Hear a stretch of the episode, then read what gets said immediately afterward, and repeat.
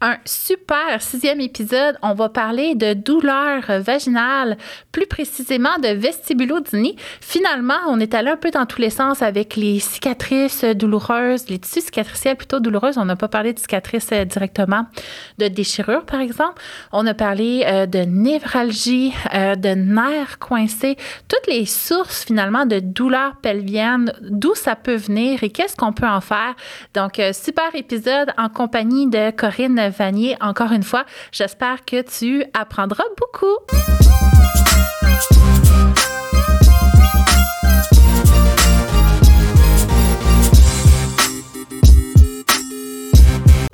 Corinne? Oui. Tellement contente que tu sois là encore avec moi. Ben oui, moi aussi, je suis tellement contente d'être là disons quand même la vérité, là, on tourne les épisodes back-à-back. Mm-hmm. On fait semblant qu'on s'est pas vu depuis une semaine, mais c'est pas vrai. Non, c'est pas vrai. Ça fait une heure et demie qu'on est ensemble. Oui. Ben, après cette bouchée de brownie, je suis contente de te revoir. oui. Donc, Corinne euh, Vanier, mon Dieu, je vais te dire, physiothérapeute, je mélangeais les deux mots ensemble. Euh, cette passionnée hein, euh, de la santé pelvienne, très engagée. Donc, tu es venue discuter de l'entrejambe avec moi. Oui. Je suis tellement chanceuse. Oui, mais c'est moi qui est chanceuse que tu m'as invitée. Merci. Arrête, là, voyons donc. Je suis chanceuse que tu sois venue. On est toutes les deux chanceuses. On n'est pas chanceuses.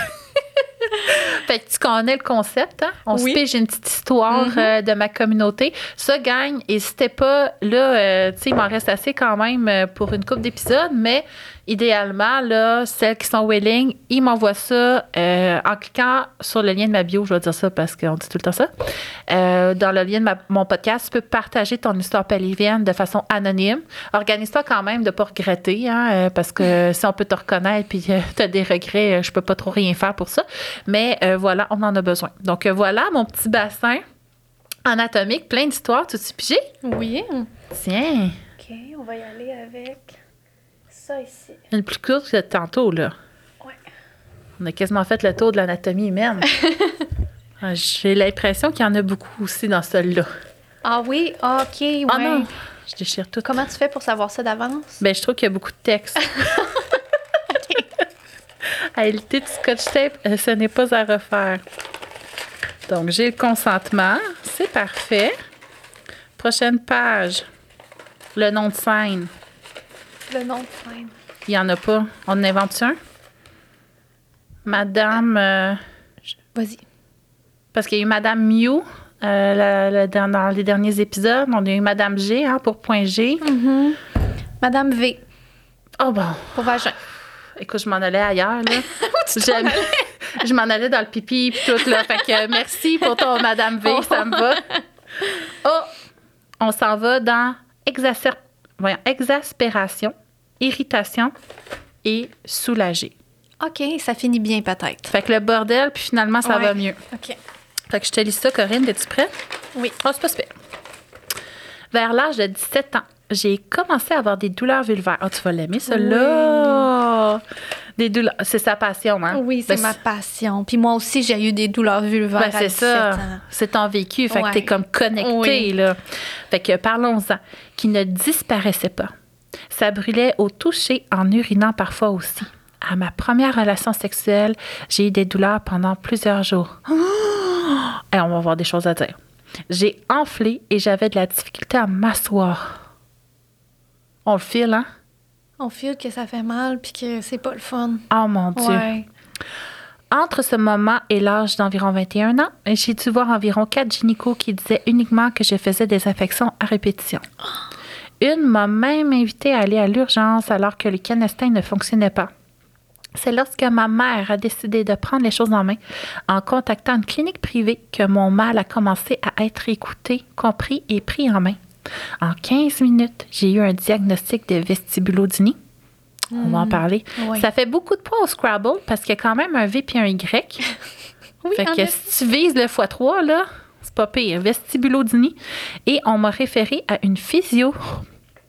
C'est le fun, hein? Il y a eu une grande amélioration. Mais c'est vraiment l'accouchement de mon premier enfant à l'âge de 30 ans qui a réglé toutes mes douleurs. Je suis vraiment soulagée et reconnaissante des personnes qui m'ont aidée, mais ça a été extrêmement difficile de passer par tout ce processus. Ah ben je la comprends, je la feel. C'est difficile de passer par ce processus, puis de De consulter plusieurs professionnels avant de recevoir un diagnostic, c'est pas rare. Mais c'est vraiment décourageant. Mais moi aussi, ça m'est arrivé. J'ai dû voir trois médecins. Puis je pense que j'ai jamais eu de diagnostic. Fait que les études démontrent qu'on va voir, les femmes vont consulter au moins quatre professionnels avant de recevoir un diagnostic.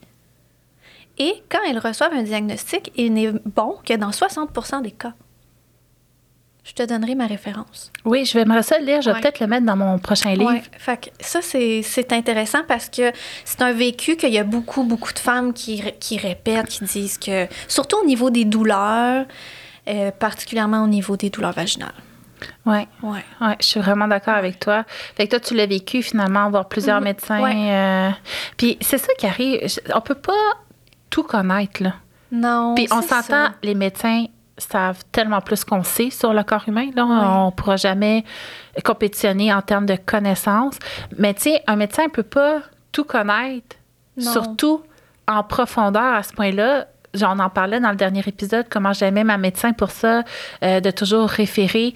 Euh, moi, je pense que c'est c'est ce qui pourrait aider justement là, euh, d'avoir un petit bagage autour de nous euh, quand c'est pas quelque chose qu'on lit beaucoup là-dessus. Tu sais, moi, sur ma table de chevet, c'est juste des histoires de vagin, là. Tu sais, c'est juste des articles là-dessus. Fait que de, de connaître ces passionnés-là autour de nous puis de référer pour éviter peut-être, hein, de réduire les stades, de passer peut-être de 4 pros à 2, là, ça serait déjà, euh, Ouais. ça serait Ouais. déjà aidant. Oui, puis euh, ben, reste que les, les gynécologues, ben, ils voient plein de choses, puis ils, ils ont une expertise qui est quand même large versus euh, euh, une physio qui fait que des douleurs périnéales ou que du périnéal qui finalement en envoie euh, souvent de ces cas-là. Euh, Peut-être qu'en gynéco, finalement, des douleurs pelviennes pour qu'ils se rendent jusqu'à leur bureau parce qu'il faut quand même qu'ils aient passé par un médecin généraliste avant de se faire référer en gynéco. Il y a bien des femmes qui se feront même pas référer en gynéco parce qu'ils ont des douleurs vulvo-vaginales. Fait que finalement, est-ce que les gynécos en voient tant que ça? Peut-être que c'est une petite Puis C'est proportion. long aussi. Euh, moi, pour une pathologie pelvienne, justement, j'avais été référent en gynéco. Ça avait pris un peu plus qu'un an. Mhm. Il y a des euh, listes d'attente.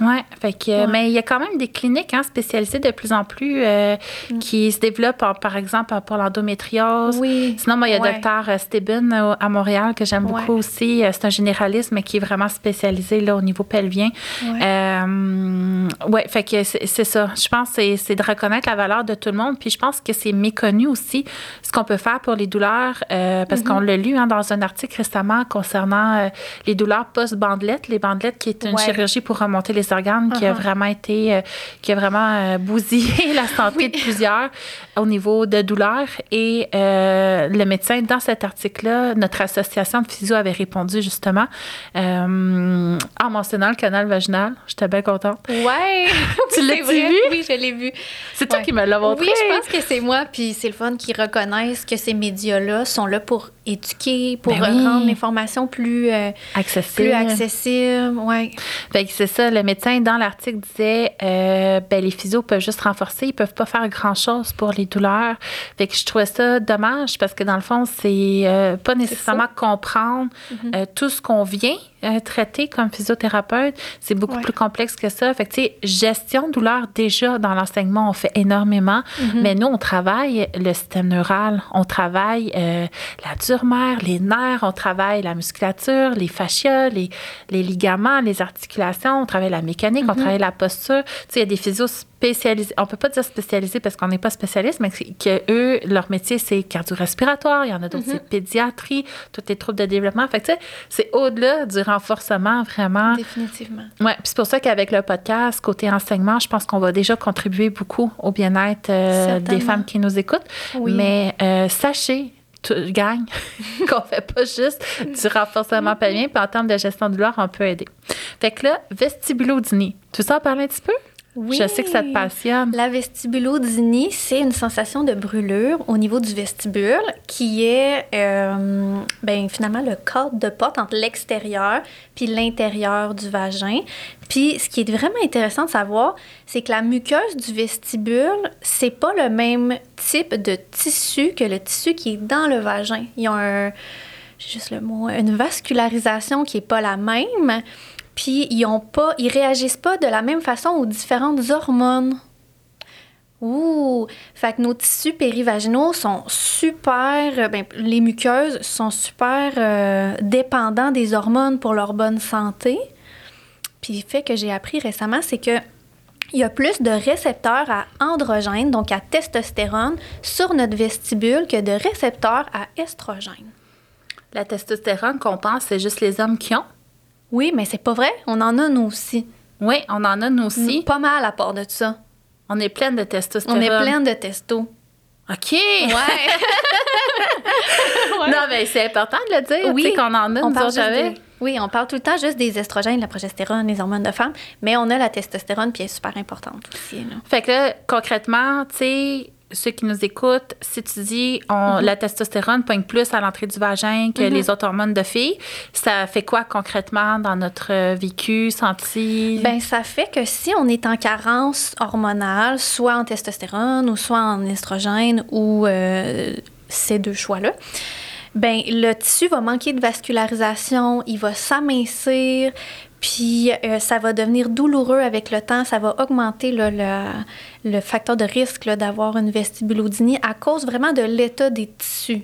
Mais ça oui. des tissus qui est finalement secondaire. Qui c'est va être pas- atrophié en raison du manque des hormones. Mais ça, c'est une des raisons d'avoir une Ben vestibulodynie. oui, c'est ça, j'allais dire. Ouais. Là. Mais c'est quand même intéressant autres, parce que moi, dans mes. Je suis encore- en train de crier. On a mis les écouteurs pour ça, pour que je vous crie moins les oreilles, gang. Je suis désolée pour l'autre épisode juste avant. Mais. fait que oui. euh, euh, effectivement, moi, c'est pas quelque chose que j'avais appris dans mes formations. Moi non plus, c'est récent, c'est tout récent. Oui, c'est toi qui m'as instruit Mm. sur le sujet, justement, que tu peux avoir des vestibulodynies d'origine hormonale. Mm-hmm. Euh, donc, euh, moi, je le voyais beaucoup, soit neurale, Mhm. soit musculo-squelettique ou euh, au niveau des adhérences. Fait que moi, c'était les vestibulodynies, comment je les séparais un peu la cause. On pourrait peut-être parler d'un petit peu chaque Ouais. euh, vestibulodynie, dire euh, c'est quoi les symptômes, euh, pourquoi, puis quoi faire. Je pense que ça pourrait intéresser une gang. C'est quand même une raison de consultation assez fréquente, la vestibulodynie, là, en Très. clinique. Très fréquente. Mais ça vient souvent avec d'autres types de douleurs aussi. Fait que, euh, oui. oui. Oui, puis au niveau hormonal, euh, euh, effectivement, ça pourrait être une petite base hein, de faire un petit bilan quand on se met à avoir des douleurs ou Dans on le verra pas? sens de faire un, une évaluation. Sanguin. Oui, c'est que. Ben, en tout cas, il faut faire attention avec ça parce que je suis loin d'être la pro des hormones, là. mais le range normal, il est énorme. C'est ça. Ça fait que moi, ce que j'arrête pas de lire et de relire et que le- les médecins spécialistes dans l'équilibre hormonal vont mettre de l'avant, c'est quand on fait un bilan, ben des fois, toutes les, les valeurs vont sortir comme normales, mais parce que le range il est trop grand. Mais pour toi, c'est peut-être pas normal pour toi. Je comprends. Fait que ça, fait que, tu sais, moi, personnellement, je prenais la pilule contraceptive, ça m'a créé une atrophie vaginale, j'avais plus de petites lèvres. J'étais pas éduquée pour ça. J'étais physio, là. Je le voyais bien, là, qu'il y avait quelque chose avec ma vulve puis mes petites lèvres, mais je pouvais pas dire c'était quoi. Puis j'avais fait des bilans sanguins, puis il y avait pas rien qui était ressorti comme anormal, là. OK. Fait que finalement, toi, ça contribuait. C'est sûr que ça contribuait, ouais, Puis t'as arrêté la pilule? ouais. Eh, là, je vais faire attention parce que j'ai reçu une plainte la dernière fois que j'ai parlé de pilule. Ouais. Fait que t'as On vu quand j'ai dit pilule, j'ai comme le souffle qui a coupé. Fait que t'as arrêté la pilule? Plaignez-vous pas, informez-vous. Fait que tu disais, ouais. Fait que toi, t'as arrêté la pilule. Est-ce que tes petites lèvres sont revenues? Euh, oui. Ah oui, genre double. Mais, Wow! je, mais je réalisais pas que c'était. Ça faisait tellement longtemps que je la prenais que je pensais que c'était ça mon anatomie. Puis le vestibule était rougeâtre, toujours très rouge vif. Je me faisais toujours dire par les médecins que j'allais consulter que j'avais une, une vaginite. Comme une infection parce que c'était trop rouge. oui, mais ça piquait pas, j'avais pas d'autres symptômes. C'est sûr, c'était pas ça, là. Mais même moi, j'étais confuse comme professionnelle de la santé pelvienne à me dire, voyons, c'est quoi qu'il y a? Je pensais que je faisais du lichen scléreux, là, rien que pour te dire. Tu sais, je capotais. Euh, Je viens de frapper la table si vous avez entendu le tremblement de terre. Mais Ouais. Caroline, t'as raison. J'ai souvent vu des clientes qui avaient le vestibule tellement rouge. Je me Tu disais, t'es en infection. Il y a quelque chose, mais j'avais jamais pensé que c'était ça, que ça pouvait être ça. Mais ça peut être d'autres choses que ça? Euh, sûrement, sûrement que ça peut être une infection. Mais là, si c'est pas une infection, puis ils prennent pas de contraceptif oral, Ben là, on peut vraiment se poser des questions pourquoi c'est rouge? On pourrait aller suspecter comme une problématique de lichen, d'après moi. Mais là, lichen, ce plan là, ou lichen scléreux, on le voit tout de suite. Là, c'est... Mais pas en début de pathologie. Parce que moi, j'en ai un, lichen. Même le plan? Non, moi, j'ai scléreux. OK. Le plan, c'est rouge? C'est rouge. C'est rouge comme une plaie au vif, là. Parce que le lichen scléreux, c'est, l'inverse. C'est pâle. T'es vraiment blanche, là. Ouais. Tout rapetisse, tout Ouais. disparaît, là. Mais ça, c'est, c'est ça. C'est, c'est une pathologie. Puis il faut quand même la traiter parce que, ben, à vrai dire, il n'y a pas rien qui la guérit. Non, c'est auto-immune. Euh, c'est auto-immune, ouais. Fait que là, tu pars ailleurs, là, mais euh, ouais, OK. Fait que au niveau du, du vestibule, intéressant, euh, le côté hormonal. Fait que, tu sais, Ouais. je trouve ça important qu'on en parle parce que c'est des informations qu'on reçoit comme physio... Ben, à vrai dire, je l'avais pas reçu, mais toi, tu le ressens, ah, puis tu me l'as transmis. Mais c'est des informations qu'on reçoit comme professionnel. Il y a une alerte de tornade, puis Corinne a bien peur, mais c'est vrai que le ciel fait peur. Tout d'un coup, c'est même Il s'y met par noir d'un coup. Mon chum se promène avec le bébé en poussette dans les rues. J'espère qu'ils vont pas partir au vent. Euh, ouais, fait que hormonal, je pense que c'est notre devoir de physiothérapeute de dire c'est une possibilité. Puis là, toi, Ouais. d'aller investiguer, là, ceux qui nous écoutent, si tu Ouais. crois que c'est une possibilité. que la personne ait l'information pour après aller faire son propre choix, d'aller en parler à son médecin, de valider si pour elle, changer de moyen de contraception, ça pourrait être une option. Des fois, c'est changer de molécule. Aussi, C'est pas plus compliqué que ça. Ouais. Fait que à suivre, euh, on vous laisse là en main euh, ce, ce cheminement-là, mais ça peut être plein d'autres choses aussi, les vestibulodinies. Moi, j'en ai eu une aussi. Oui, ben le lichen aussi, hein, ça peut causer ça. Ben, moi, c'était même pas mon lichen. Euh, c'est suite à mon deuxième accouchement que, dans le fond, j'étais euh, provoquée. Euh, puis vraiment, moi, je réagis très fort à tout. Tu sais, dans les médicaments, quand ils disent qu'il y a 0,5% des chances que, c'est moi. C'est moi tout le temps. Je- non, mais je veux dire, je reçois tout, puis je le ressens tout, puis je- tu sais, tout le temps trop. Fait que euh, le, le pitocin, moi, l'hormone qui te fait accoucher, là, euh, c'était too much. Puis je, je disais, arrêtez d'en rajouter. Puis il y avait un protocole, tu sais, aux demi-heures, il fallait qu'il m'en rajoute. Ouais. Mais moi, je savais là, que mon utérus se refermait là, au complet, puis c'était vraiment violent. Puis quand mon bébé il est ben, sorti comme un bouchon de champagne, finalement, euh, j'ai eu des douleurs, moi, vaginales, pendant 14 mois. Oui. Puis là, tu vois, j'avais beau faire du relâchement, C'était associé à une déchirure? aucune déchirure. Aucune déchirure. Moi, s'il y a bien quelque chose, je suis bonne à faire, c'est pas déchiré. par exemple? Ouais, mais ça, j'ai allaité à chaque fois. A- mais, mais l'allaitement change les hormones, on a moins d'estrogène. Oui. Pourrait aussi être comme euh, potentiel de. mais j'avais encore mal après l'allaitement. Fait que, tu sais, moi, Ouais, c'était pas pas hormonal. Non. Ouais. Puis je le savais que c'était pas ça, parce que j'ai allaité quatre fois, puis j'ai jamais eu ça, tu sais. Puis on connaît notre corps aussi. Moi, je savais que c'était ma blessure d'accouchement. Puis ils m'ont fait, puis je sais pas si ça se fait encore, parce que moi, avec sage-femme, ils ont jamais fait ça, là, mais ils m'ont fait un massage utérus, là, pour le vider de sang, pour éviter les hémorragies. Mais je te dis, là, elle me transperçait le ventre jusqu'à la colonne, là. Ça a été d'une violence. Je criais, j'essayais, tu sais, j'ai comme, j'étais même pas capable. de- Je disais, d'arrête, arrête, tu sais, puis j'ai pas le choix, j'ai pas le choix. J'ai jamais fait d'hémorragie, là, tu sais, c'est comme, j'étais pas en hémorragie. C'était pour le placenta? Il était déjà sorti, mon placenta. C'était comme un protocole. euh. Mais ça fait des années, là. Ça fait 10 ans. Fait que je sais pas si c'est encore de même. Mais moi, sachant, ils m'ont jamais fait ça. Puis Ouais. je l'ai vécu. Ça a été vraiment comme extrêmement violent. Puis Ouais. aussi, pendant l'accouchement, euh, moi, ma première, ça n'avait pas si bien été. Euh, je l'ai poussée pendant trois heures. Euh, j'ai vécu une dystocie des épaules. Tu sais, c'était un bébé de 10 livres. Euh, euh, Elle est restée coincée. En tout cas, tu sais, il a fallu faire des manœuvres. On m'a poussé sur le ventre pour qu'elle sorte. Quand elle est née, pendant la sortie, je m'excuse, gang, mais tu sais, c'était important d'en parler. Quand elle est sortie, j'étais vraiment pas prête pour accoucher. Excuse. Ben, parce que j'aime pas ça, parce que moi, une de mes missions sur Terre, je le sais, c'est de redonner confiance aux femmes en leur capacité de mettre au monde. OK, ouais, fait que là, tu veux pas les alarmer. Ben, c'est parce que j'étais pas prête. Ouais. Moi, Ouais, un accouchement, j'avais été préparée comme dans un film. Euh, Puis moi, euh, tu sais, côté douleur, euh, j'ai déjà eu une fracture au dos pendant une compétition de gymnastique. Puis j'avais fini ma routine parce que je m'étais dissociée. Mais c'est une fêlure, je veux dire, sur l'épineuse. C'était pas une fracture, je suis ouais. paralysée, là, on s'entend, là. Il y a des limites, là. Il fait pas beau, hein? Non, non, fais pas beau. OK, on parle de périnée. on regarde plus dehors. Fait que, fait que c'est ça. Moi, je m'étais préparée à accoucher mon premier, à mettre au monde. J'aime pas dire accoucher non plus, mais mettre au monde ma première euh, en me dissociant. Fait que c'est pas possible. Parce qu'en mettant au monde un enfant, il faut plutôt tu rentres dedans puis tu fasses une union. Ouais. Euh, fait que moi, j'étais, fait que j'étais pas là-dedans. Fait que, tu sais, ça a été comme un traumatisme pour moi. Et ma fille, quand elle est sortie, elle respirait pas. Puis ça a été long. Ça a pris quelques jours avant qu'elle se remette à être. Tu sais, moi, je me suis, je l'ai pas regardée. Je me suis pas attachée à elle. Puis je me dis, cet enfant-là survivra pas. Pendant la naissance, je me dis, il y en a une de deux qui s'en remettra pas, tu sais. Puis quand elle est née puis qu'elle respirait pas, je me suis dit, ah ben moi, je suis vivante puis elle, non. C'est comme, c'était qui entre les deux, c'était elle. Fait que euh, ça a pris plusieurs jours avant qu'elle respire bien. Fait qu'à mon deuxième, j'ai voulu être provoquée d'avance pour, dans ma tête, éviter une dystocie. Fait qu'on m'a provoquée à 38 semaines. Puis j'étais en traumatisme finalement.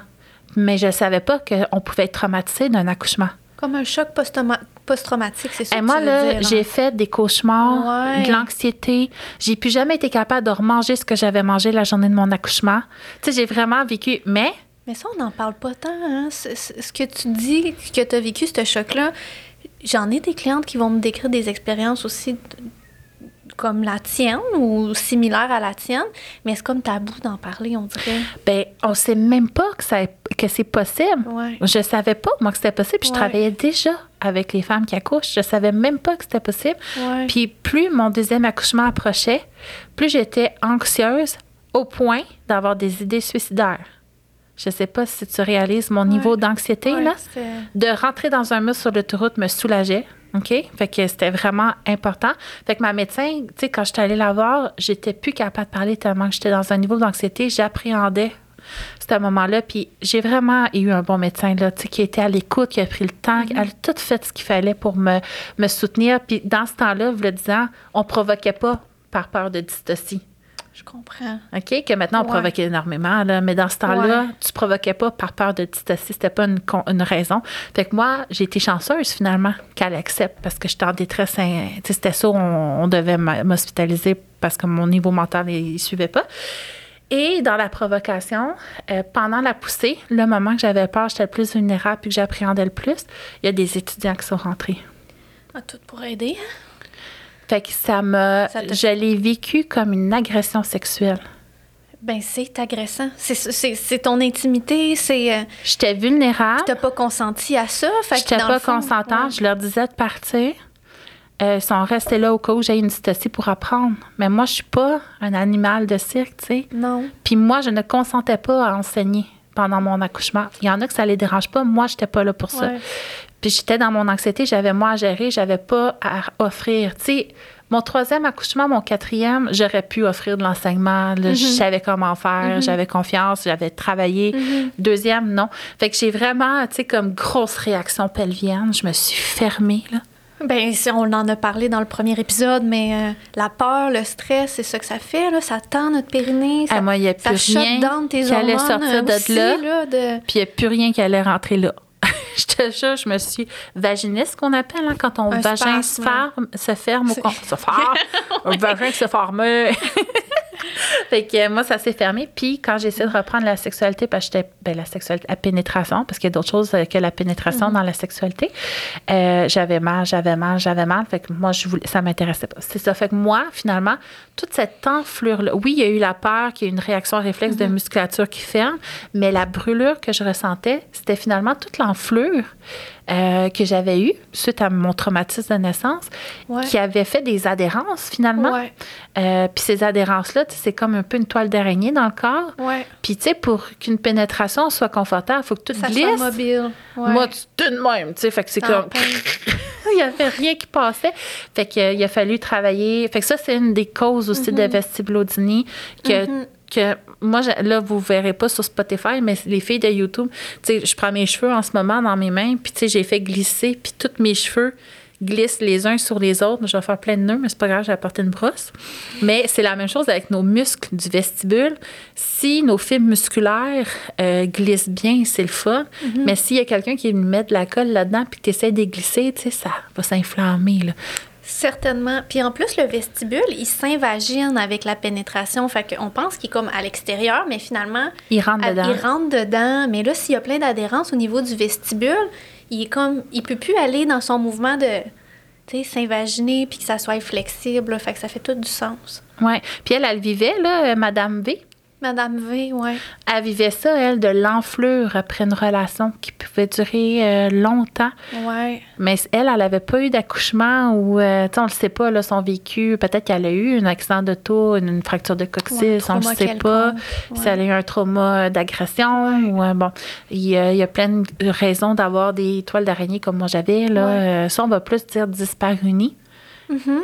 Quand les tissus glissent pas, puis que c'est un peu plus généralisé comme douleur, euh, puis plus tu as pénétration, plus ça l'augmente. Qu'une vestibulodynie va plutôt avoir tendance à faire l'inverse. hein. Plus ça réchauffe, moins Ouais. ça fait mal. Sauf elle, elle parle aussi d'une douleur en position assise qui durait des jours. Ouais. Fait qu'on parle comme d'une genre de vulvodynie, là, peut-être même qui Oui. va au-delà de Du la barrière, ouais, de, du border de, du vestibule. Ce qui se peut aussi, là, fait que... Ça, les douleurs assises, euh, ça me donne le goût d'aller vers les névralgies. Ouais. T'as-tu envie d'aller par ça? Ouais, ça pourrait être euh, le, le nerf honteux qui est pogné. On l'appelle pudendal, mais j'ai appris que pudendal voulait aussi dire honte. Oui, Fait que c'est même pas mieux, tu sais. le Caroline. nerf honteux. Ben, pudendal, je pensais qu'on utilisait ça juste quand on parlait anglais. Puis quand on parlait en français, on, parlait, on disait le mot honteux. Ben moi, peut-être tout le temps nerf pudendal, mais c'est vrai que celles qui m'ont formée sur le nerf pudendal, c'était des anglophones. Mais moi, je- toutes mes formations sont en anglais. Fait que j'étais habituée de dire pudendal, mais... Ben moi, je disais pudendal parce que je trouvais que c'était mieux honteux. Mais quand j'ai appris que pudendal voulait dire honte, j'étais perdue, là. fait que le nerf de la vulve. Ouais. Il peut être pogné à quelque part. ouais, puis lui, il part du bassin. oui. Puis il traverse dans un triangle qui s'appelle le canal d'Alcock, Ouais. euh, qui est comme entre nos autres fesses puis euh, le coccyx bassin. Ouais. Là. Qui est pas très gros, hein? Petit, petit triangle. Ouais, fait que là, le nerf va aller là, il part du bassin, il s'en va là, puis là, il se divise en trois. Mhm. Il y a une partie du nerf qui va au clitoris, un qui va aller partout, vagin, Ouais. euh, puis après ça, l'autre qui s'en va au niveau euh, canal anal, anus. Ouais. Fait que les trois branches euh, de notre nerf euh, pudendal. Fait que ça, un nerf, Mhm. quand on euh, le compresse, il est pas Il content. pas ça. Il envoie des signaux douloureux. Très violent. Des nerfs coincés, c'est assez violent. Ouais. Fait que... Style, euh, ça peut être choc électrique. Ça va être un pattern de douleur, des fois plus. Oui, la brûlure, possiblement, mais on dirait que c'est plus typique. Euh, une névralgie quand on va parler de fourmillement, de petites aiguilles, de choc électrique, de perte de sensation, de c'est engourdi, c'est lourd. Un peu des sensations comme. euh, à la limite, ça a l'air bizarre. Puis ça peut être sur tout le territoire que tu as décrit. Fait que ça sera pas ça peut être le vestibule, mais ça peut être plus large aussi. Ça peut être une douleur qui va se promener aussi. Ça, ça Ouais, peut ça- être un indice. Puis qui vient par vague. Ouais. Euh, mais oui, le contact des, Ouais. par exemple, la couture de nos sous-vêtements. Puis ça, c'est très typique des gens qui ont des névralgies, donc des blessures de nerfs, Ouais. euh, de pas être capable d'avoir de contact. Par exemple, les fasciites plantaires, les gens qui ont euh, des douleurs au talon. Une allodynie qui se crée là. Fait que Ouais. c'est dans le fond ils veulent une allodynie, c'est quand tu touches une région du corps puis c'est une palpation légère, mais le corps réagit comme euh, du feu finalement.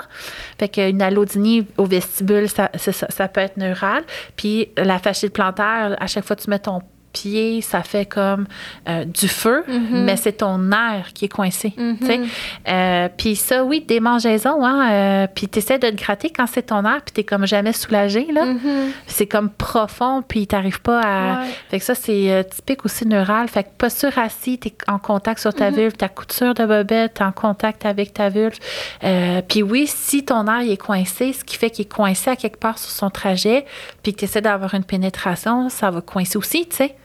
Fait Oui, que là, 100%. finalement, c'est super logique euh, ce qu'elle décrit.